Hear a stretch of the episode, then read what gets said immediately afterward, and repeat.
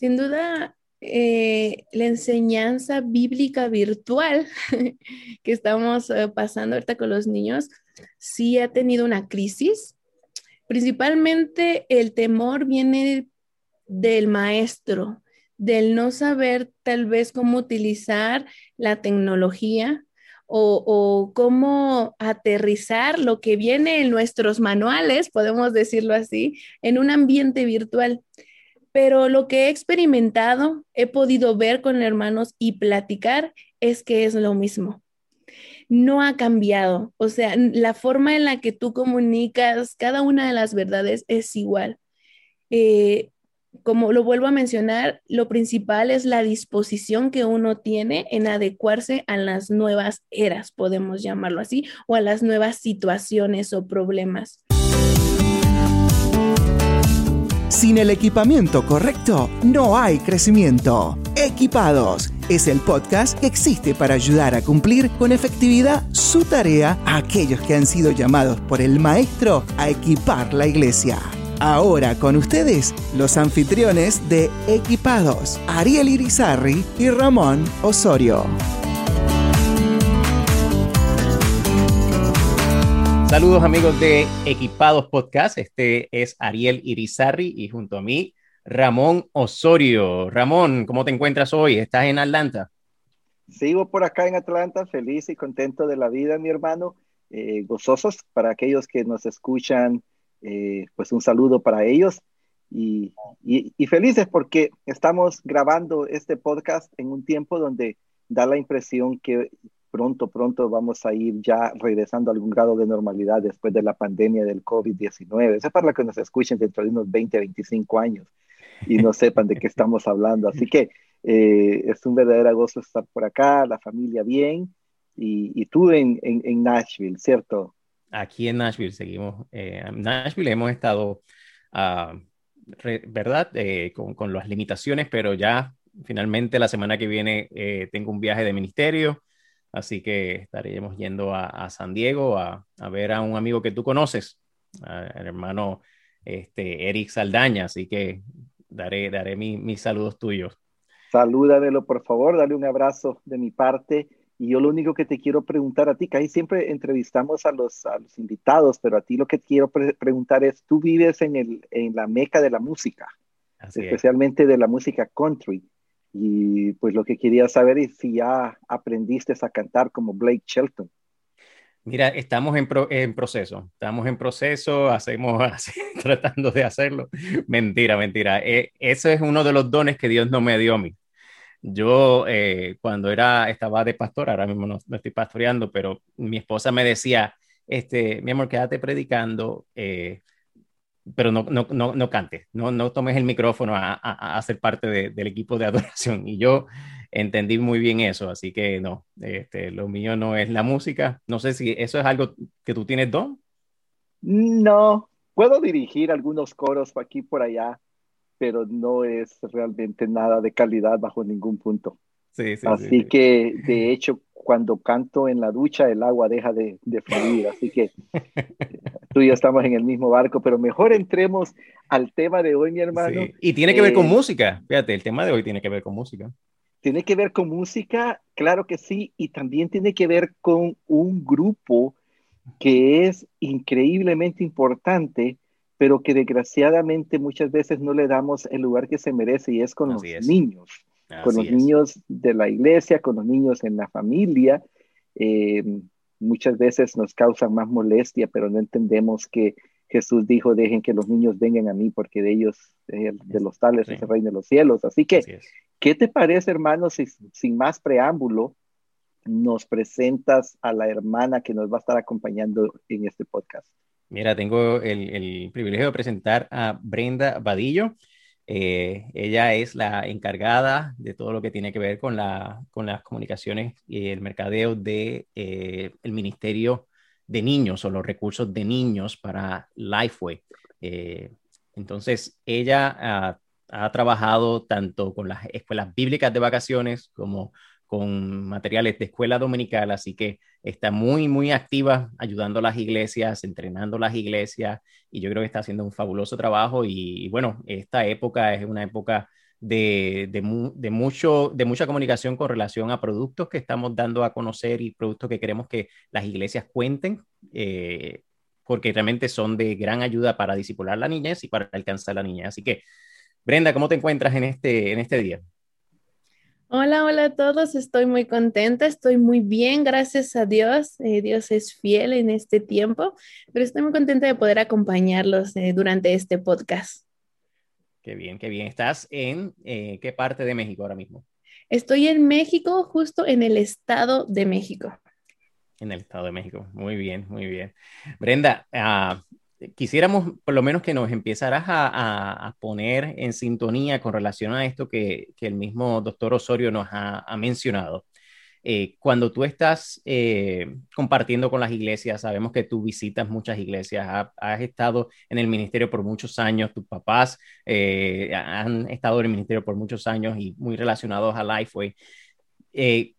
¿Cómo, ¿Cómo, tú percibes la iglesia? Eh, ¿Percibes que la iglesia eh, de manera general le da la importancia que tiene el ministerio de niños, donde no lo ve como un ministerio que tienen que entretener, sino un ministerio que tienen que educar, que tienen que ministrar, que es una gran oportunidad para invertir en ellos? Háblanos un poquito acerca de tu perspectiva, de lo que tú estás viendo. Sin duda, la primera preocupación de una iglesia activa es la niñez. Sin embargo, muchas iglesias en Latinoamérica llegan a perder el enfoque. El enfoque principal en todas las iglesias que he visitado y he podido participar también, siempre es hacer eh, crecer en su vida espiritual al pequeño. Pero hay una pequeña línea bien interesante que muchas de las iglesias caemos y es el entretenimiento. Muchas veces podemos considerar la escuela dominical o los días del domingo cuando antes íbamos para que los niños no estén en el culto, este, haciendo ruido o algo así. Lamentablemente hemos caído muchas iglesias en ese pensamiento, ¿no? Incluso hermanos dicen, ay, saquen a los niños, por eso está el departamento infantil. Es triste, pero es una realidad. Sin embargo, eh, doy gracias a Dios porque el Señor dotó a su iglesia de muchos miembros, los cuales ah, tienen distintos dones y uno de ellos es la enseñanza a niños, porque sí, no es fácil, no es fácil poder tener a un niño de cinco años y poderle explicar una historia bíblica a su nivel de aprendizaje. Sin duda, eh, la preocupación siempre eh, de la iglesia es poder ayudar al padre en esa responsabilidad de poder guiar al niño en una, eh, en una vida espiritual. Eh, primeramente activa y posteriormente de crecimiento, porque nosotros como maestros de en la iglesia, ya sea en línea o de manera presencial, solo somos un apoyo no podemos hacer mucho en una hora, dos horas que tengamos con ellos. Entonces, realmente es un trabajo en equipo de padres y maestros, iglesia y casa. Entonces, muchas veces eh, vemos esto de una manera muy importante, donde se lleva un plan estratégico para llevar al niño a la comprensión, primeramente del Evangelio y posteriormente de cada una de las verdades que como cristianos debemos de, de vivir eh, cada día. Me, me, gusta lo que ha dicho, hermana, y, y, algo que es importante también eh, entender es que los niños no son parte de la iglesia del futuro, los, los, los niños eh, son el presente de la iglesia.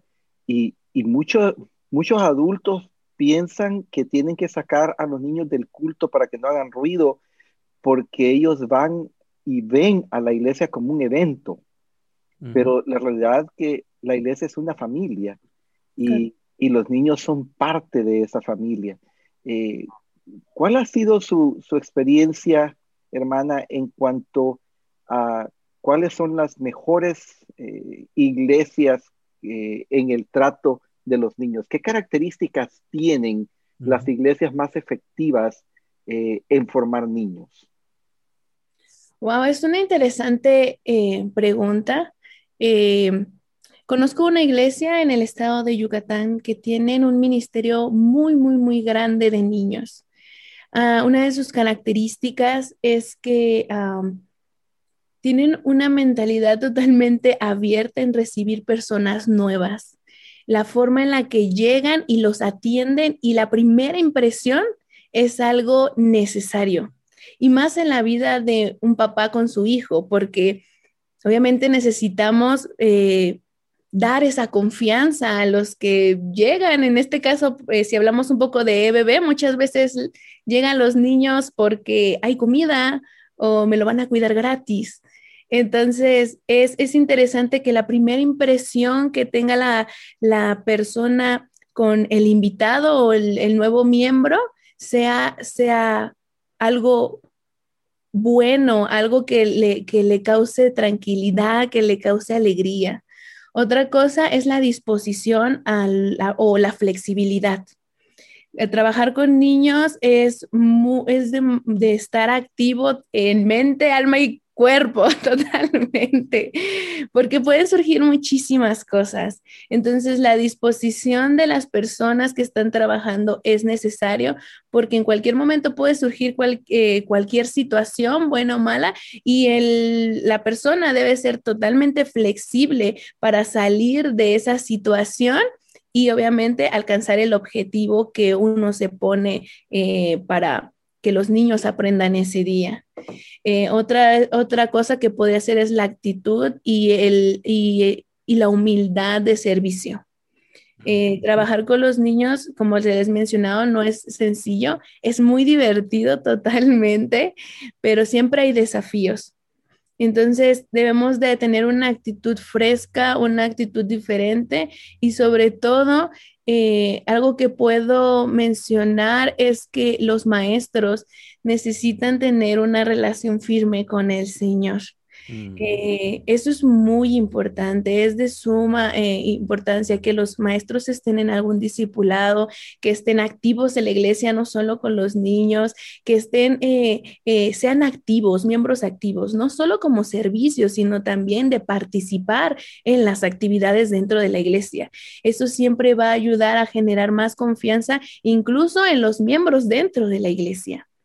Eh, entonces, eh, esas características podemos mencionarlas este, así de sencillo, pero realmente tenemos que disponer nuestro corazón al servicio del Señor porque eh, sí, sí hay situaciones interesantes dentro del ministerio, pero siempre el Señor eh, da esa oportunidad de poder tener distintas personas y que puedan hacer un equipo. Creo que esa es la última que yo mencionaría, que pudieran trabajar en equipo, porque al ser niños, aun cuando son de preescolar, para los preescolares siempre necesitamos más maestros que para los más grandes, que tienen 6, 7 años, 8, 10 años. Entonces, eh, saber trabajar en equipo también es una buena característica que podría tener eh, las personas. Tremendo, tremendo. Brenda, me gustaría eh, hablar, preguntarte algo más acerca de, ti en términos de que tú eres hija de un ministro del Señor. Hoy día eh, tu papá eh, y tu mamá están trabajando también en la plantación de, una obra allí en México. Y por lo menos en el caso mío, yo no soy hijo de, pastor, ¿no?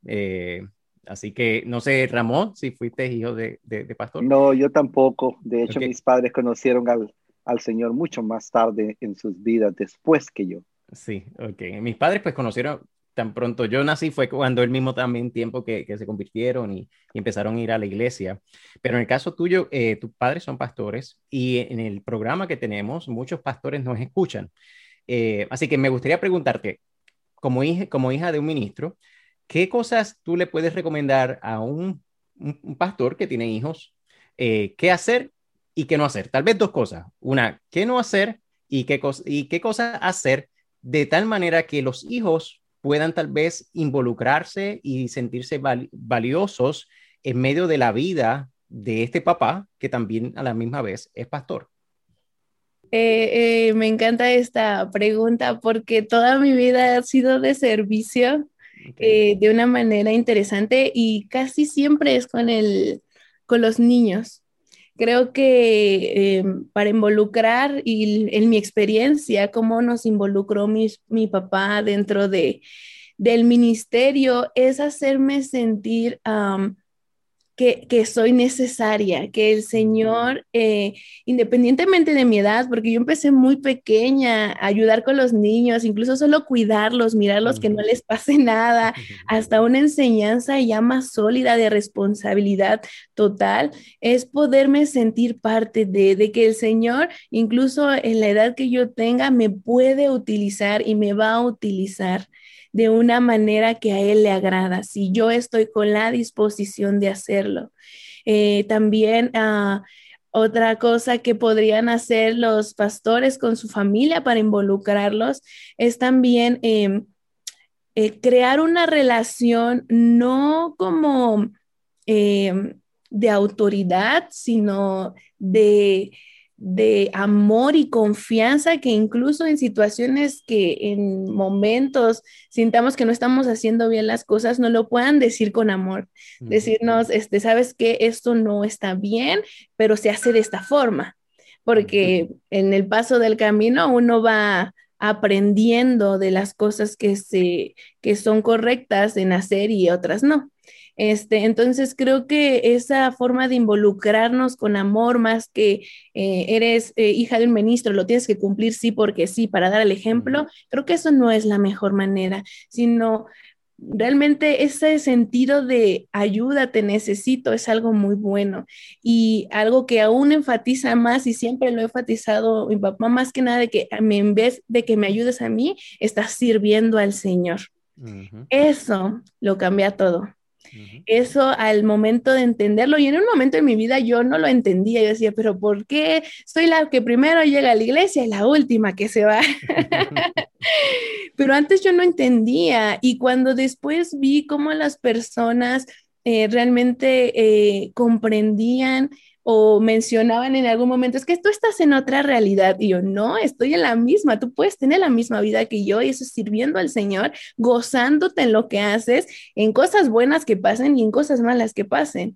Entonces es bien interesante que ese amor que me inculcó mi papá, esa preocupación también por las demás personas de que comprendan que es el Evangelio, eso es muy bueno y sentirme útil de una manera que glorifica a Dios, es un papel que cambia todo eh, lo que puedas pensar de estar tanto tiempo en la iglesia sirviendo y se convierte en una gran bendición. Qué, hermoso, qué bonito. Estaba pensando en mis hijas. Yo tengo, tengo hijas también y he sido pastor por, eh, o fui pastor, en este momento no estoy pastoreando, pero sí fui pastor y, y realmente ellas fueron de muchísima ayuda en la plantación de las iglesias y, y lo hacían con mucho cariño, con mucho gozo y, y, hasta ahora eh, hablan de esos tiempos con, con, con, mucho eh, cariño. Así que qué bonito. Ahora, hermana, quiero preguntarle algo y es que estamos viviendo un tiempo donde las iglesias no se están reuniendo y los pastores tienen una enorme cantidad de trabajo pensando en cómo atender a los adultos, pero con los niños se torna un poco más complicado entonces porque eh, no es que los va a sentar frente a una computadora para darles una, un sermón de 40 minutos o lo que sea. Entonces, ¿cómo hacer escuela bíblica de vacaciones eh, cuando no nos podemos reunir? ¿Cómo ministrar a los niños semana tras semana cuando, cuando las iglesias no se pueden reunir o, si se reúnen tienen una serie de, de limitaciones? ¿Qué sugerencias puede dar? ¿Qué ha visto por ahí que está funcionando? Sin duda, eh, la enseñanza bíblica virtual que estamos eh, pasando ahorita con los niños sí ha tenido una crisis. Principalmente el temor viene del maestro, del no saber tal vez cómo utilizar la tecnología o, cómo aterrizar lo que viene en nuestros manuales, podemos decirlo así, en un ambiente virtual. Pero lo que he experimentado, he podido ver con hermanos y platicar es que es lo mismo. No ha cambiado. O sea, la forma en la que tú comunicas cada una de las verdades es igual. Eh, como lo vuelvo a mencionar, lo principal es la disposición que uno tiene en adecuarse a las nuevas eras, podemos llamarlo así, o a las nuevas situaciones o problemas. Eh, muchas de las iglesias que hemos podido ver y que nos comparten lo que están haciendo para EBB es una especie totalmente virtual y una y una que otra híbrida. ¿Y con qué me refiero con híbrida? Tienen algunas partes en donde se conectan los niños por Zoom o, o por o por alguna otra red como esa, hay una de Google también por ahí, y que son gratis y se conectan eh, donde el niño puede escuchar y el maestro puede conversar con el niño. Otros hermanos lo que han hecho es grabar sus... Eh, historias bíblicas, todo lo que los cantos que se que normalmente hacían en la iglesia y los transmiten a través de YouTube o de Facebook o alguna red social. Sin embargo, para llevar escuela bíblica de vacaciones, considero yo que debemos hacer un acercamiento distinto más que solamente tener espectadores, eh, más que solamente que prendan la, la, computadora, la televisión y vean un programa de televisión. Considero que lo que la gente necesita y los niños sobre todo necesitan en este momento es una relación donde ellos puedan hablar con el maestro directamente. Sí, hay muchas eh, iglesias eh, que, y familias que tal vez un dispositivo con toda la tecnología del mundo no lo tienen. Y es correcto, a veces es un equipo para tres niños, es eh, un equipo para toda la familia y las clases son al mismo hora, al mismo, el mismo tiempo, este, y no hay más. Entonces la iglesia debe buscar estrategias para poder hacer un horario, incluso en domingo o entre la semana, para decir, si los eh, adultos están en su EBB en la mañana, los niños lo van a tener de 3 a 4 y los de 6 a 8 lo van a tener en la siguiente horario. O bien lo que también podrían hacer es destinar un día para cada uno o hay algunas herramientas donde puedes hacer salas virtuales y todos juntos en su sala independiente están teniendo su escuela bíblica de vacaciones. Siempre sugiero que puedan tener ese contacto directo con el niño. El niño de ahora, el nativo digital, aunque está eh, metido en todas las redes sociales, es interesante ver que las estadísticas dicen que son la generación que más sola se siente, independientemente de que están conectados y subiendo todo a redes sociales. Los niños eh, mandan más mensajes y los jóvenes incluso y algunos adultos mandan más mensajes de texto que realmente levantar el teléfono y escuchar a la persona con la que están hablando. Entonces, es interesante que lo que ellos necesitan es poder tener una interacción con alguien más. Y debemos echar un vistazo a nuestra estrategia y ajustar nuestros planes según sea necesario. Las necesidades de cada iglesia de cada persona, de cada país son muy distintas. Entonces debemos ser flexibles. Muchas iglesias vemos que eh, ya se están, por lo menos sé que en Estados Unidos ya hay muchas iglesias que están reuniéndose. Acá en México, solo algunos estados, pero chiquitos estados. En las ciudades más grandes todavía no es posible, pero eh, las personas ya a este nivel de pandemia, podemos decirlo así, ya están cambiando ese chip de no podemos quedarnos ahí, no podemos dejar que el Evangelio se quede en esa cajita exclusiva y no se siga compartiendo. Al contrario, están pensando en qué voy a hacer ahora. No necesitamos los múltiples eh, equipos de última tecnología. A veces es necesario nada más un teléfono, un dispositivo y no el más lujoso de todos. Hay unos que, podemos tener sencillos y poder conectarnos con los niños o incluso por WhatsApp, si no tenemos Zoom o algún otro, por WhatsApp podemos hacer llamadas o un mensajito, pero encontrar la manera de hacerlo.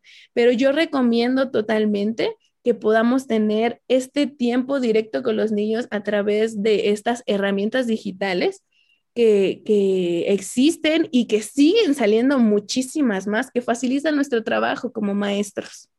Crecer juntos en comunidad es importante, por eso Life publica cada trimestre los estudios bíblicos para la vida para grupos pequeños y escuelas dominicales.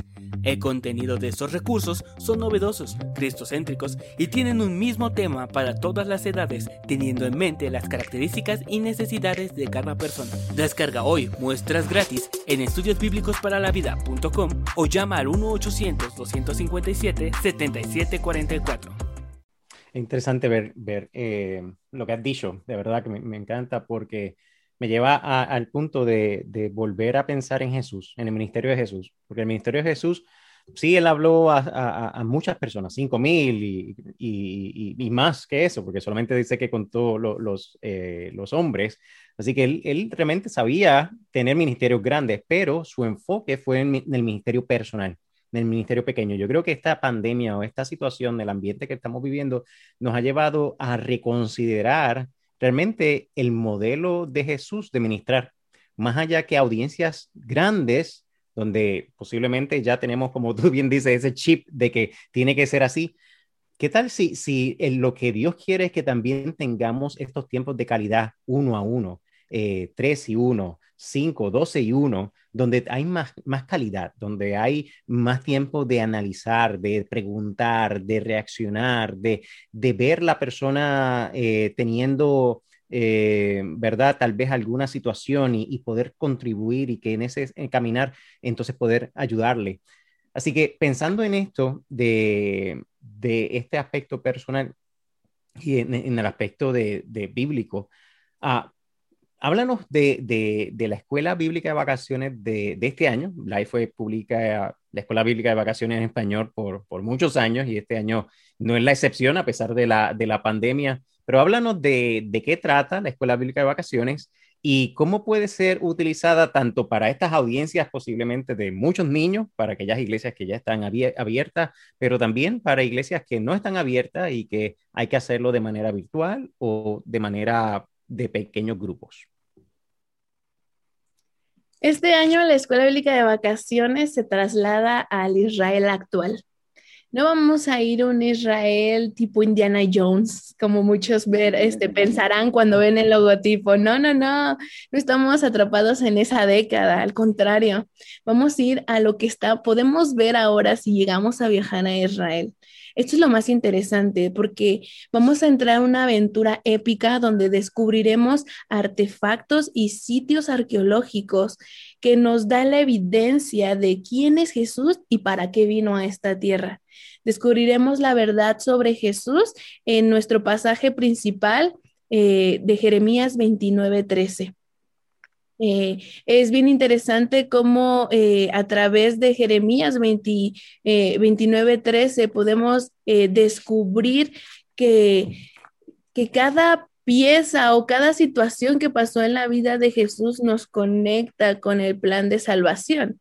Y como arqueólogos y aprendices vamos a descubrir eh, todas esas verdades acerca de Jesús, guiándoles a llegar a un encuentro con Jesús y sobre todo eh, llevando al niño, al joven y al adulto a responder al Señor con la guía del Espíritu Santo, que como dice el versículo de, de este año, que si nosotros lo buscamos de todo corazón, Él se va a mostrar a todos nosotros. Y son bien interesantes esos descubrimientos porque... Uh, nuestra primera historia de Escuela Bíblica de Vacaciones es el nacimiento de Jesús. Y muchos dirán, ¿cómo que el nacimiento de Jesús? Eso déjalo para Navidad, eso no es para ahora. Y no, realmente el nacimiento de Jesús es el inicio de todo lo que vino el Señor a hacer a este mundo, es el cumplimiento de la gran profecía de que el Salvador llegó a la tierra con ese propósito.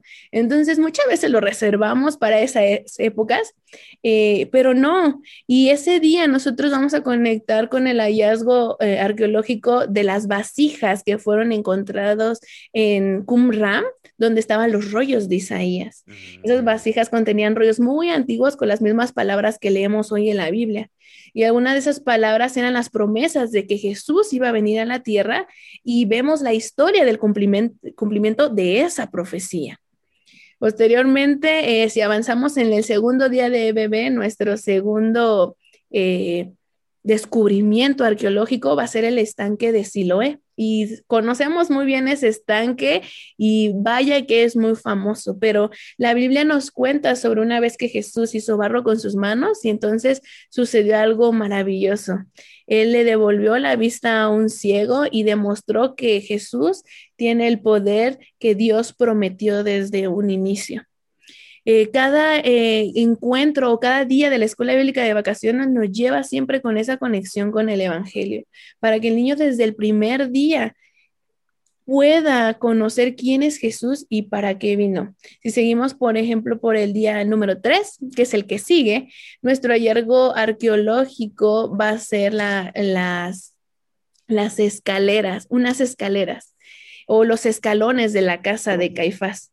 Y recordamos que la Biblia nos da el, no nos da el orden preciso de los hechos que sucedieron la noche anterior a que Jesús fue eh, puesto en una cruz, pero esas escaleras, si uno va a Israel, las podemos ver y fue un, un lugar donde Jesús y sus discípulos pasaron esa noche tan interesante y que nos lleva al día número cuatro, que es eh, que, Jesús vive, donde encontramos nuestro hallazgo de la tumba de piedra, la, piedra que fue removida y a pesar de que Jesús fue llevado a la cruz, él resucitó. Eh, esa tumba, obviamente, eh, hay unas que se parecen, pero solamente hay un par en Israel que da con las especificaciones que la Biblia nos dice. Sin embargo, lo interesante no es cuál es la, la verdadera, sino que está vacía. Eso es lo interesante de, esta tumba vacía. Y por último, los niños van a descubrir eh, los rollos del Qumran, que se conecta con el primer día donde eran las vasijas. Entonces, estos, esta historia bíblica que vamos a ver de Felipe, cuando Felipe eh, contó las buenas noticias, Dios les dio un cristiano, al cristiano Felipe le dio instrucciones bien específicas, sabemos muy bien. Y gracias a que Felipe obedeció lo que el Señor le, le mandó, una persona escuchó hablar de Jesús por primera vez. Y vemos que la persona que le habló justo tenía los rollos en la mano. Entonces, coincidencia, no, realmente Dios ya lo tenía planeado. Entonces, a través de estos cinco descubrimientos, los niños van a comprender eso tan importante que está en la Biblia, que todo lo que viene en la Biblia es real. Wow. Y, eso me, lleva entonces a entender, eh, la EBB puede ser aplicada, estos cinco días pueden ser aplicados para de manera presencial, como también de manera virtual, como de manera de grupos pequeños. Sí, es correcto. Pueden aplicarlo para todo tipo de edades y el paquete de inicio de Escuela Bíblica de Vacaciones cuenta con todo eh, lo necesario para llevar una clase con cada uno de esos niveles, incluso con amigos especiales que son niños con capacidades diferentes. Wow, está precioso eh, y, tengo entendido que también hay materiales para, para adultos ahora, Ariel y, y Brenda. Así es. Es correcto. Sí, todo lo que eh, e-, es la escuela bíblica de vacaciones es un ministerio para toda la iglesia. Muchas veces pensamos que solo es para el Ministerio de Niños y los papás es el tiempo de descansar, de los, de, los jóvenes, pues un tiempo donde se van de vacaciones o cosas así. No, realmente toda la iglesia debe de estar involucrada en la Escuela Bíblica de Vacaciones.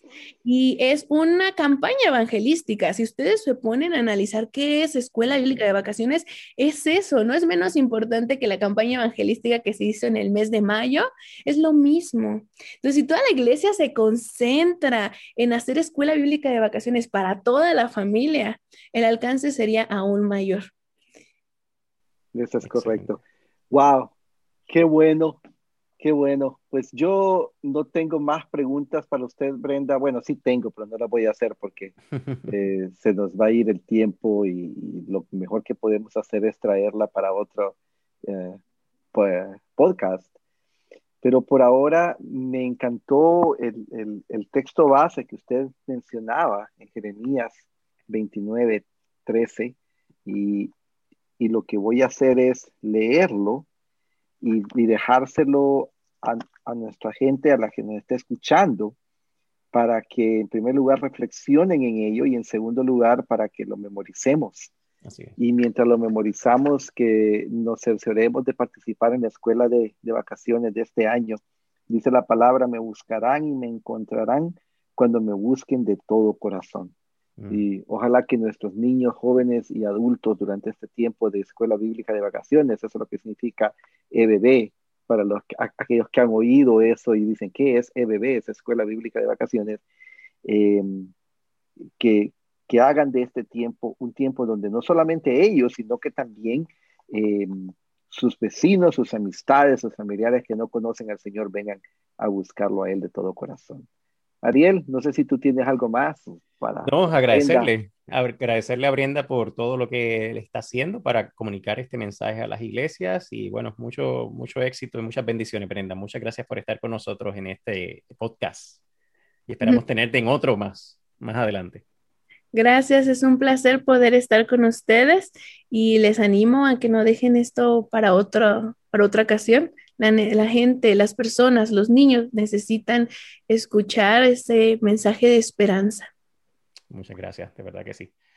Oye, Ariel, yo lo que quisiera es eh, eh, más bien ver si tenemos pendiente de invitar a Brenda, ya que ella pues eh, no nos dijo que no, así que ya un no es un sí implícito, para después para ver eh, cómo fue, cómo estuvo, porque Eso sería muy bueno. el año pasado eh, fue algo de que nos tomó a todos por sorpresa, pero este año hay, hay tiempo de planeación para las iglesias, de repente hay cambios y ajustes que se han podido hacer y que se seguirán haciendo eh, entre ahora y el tiempo que ocurra la escuela bíblica de vacaciones. Sé de, de un par de iglesias que eh, están planeando hacer su escuela bíblica de vacaciones del 2020, ahora en el verano del 2021 y la del 2021 en diciembre de este año, de, tal manera de que puedan hacer un doble impacto. Pero sí me encantaría que tuviéramos a Brenda, si eso está bien contigo, Ariel, si está bien con Brenda,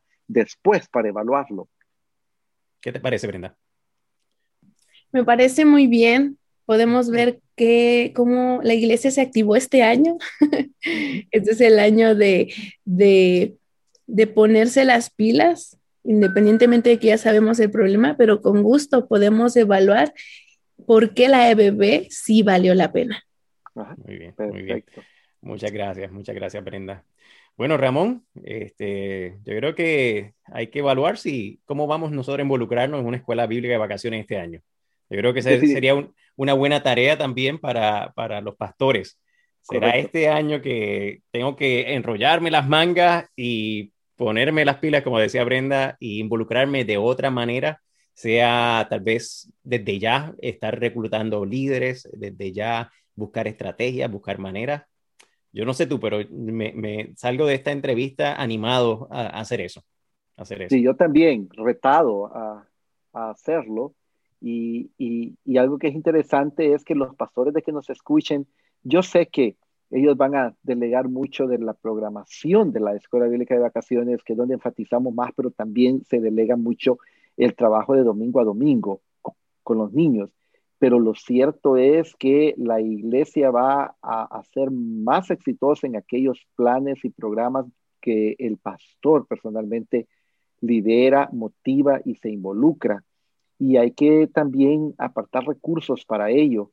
Eh, y, y, eso es muy importante. Y además que hoy con tantos niños, eh, con tantas parejas jóvenes que traen niños, eh, ese es un, un, punto. Yo, me acuerdo, y con esto termino, cuando estaba en, en la segunda iglesia que plantamos en Louisville, hubo una familia que comenzó a llegar a la iglesia y comenzó a llegar con mucha fidelidad. Y después de algún tiempo, pues le, fui a felicitar por su fidelidad, por su llegada, eh, y platicando y platicando, siempre buscando una palabra de aliento que los pastores generalmente no tenemos o no recibimos muy, muy, muy comúnmente, le pregunté, ¿y, y qué, la trajo qué les trajo a, a ser tan fieles en la iglesia yo esperaba de que dijeran pues que la predicación era muy buena o que, o que el pastor les amaba mucho y, le, y les aconsejaba. dijo, no, la realidad es que incluso cuando no tenemos ganas, nuestros niños se levantan el domingo y ellos son los que nos obligan a llevarlos porque el programa de niños que tienen es fenomenal. Entonces, eh, no sabía si sentirme muy alegre por el programa de niños eh, o, o, un poco desanimado porque no me dieron la respuesta que yo esperaba, pero como quiera que sea, yo creo que los niños son una eh, fuerza evangelística que muchas veces hemos descuidado. Definitivo. Los niños atraen más niños, los niños atraen a sus padres y un niño, un niño discipulado realmente su trayectoria en su vida va a ser completamente diferente. Eso es lo que la escritura nos dice y las estadísticas nos dicen, alcanza un niño entre los 4 y 14 años y la gran mayoría de ellos se va a mantener viviendo para, para Jesucristo. Así que es más fácil disipular a un niño que ya un adulto con todas sus cosas ya en su, en su, en su, en su chip, como decíamos ahorita pero definitivamente el Ministerio de Niños vale la pena, vale la pena. Bueno, yo no creo que tengamos mucho tiempo para seguir, pero ya con esa tarea que tú nos diste de memorizarnos Jeremías 29, ¿qué? 29, 13. 13. 13. Muy bien, así que vamos a hacer esa tarea y vamos a enrollarnos las mangas y involucrarnos eh, con entusiasmo en el Ministerio de Niños. Perfecto, hasta la próxima. Hasta la próxima, Dios les bendiga mucho. Equipados, un podcast auspiciado por la casa editorial Lifeway y por la Junta de Misiones Norteamericana, NAMB. Para más episodios, vaya a equipadospodcast.com.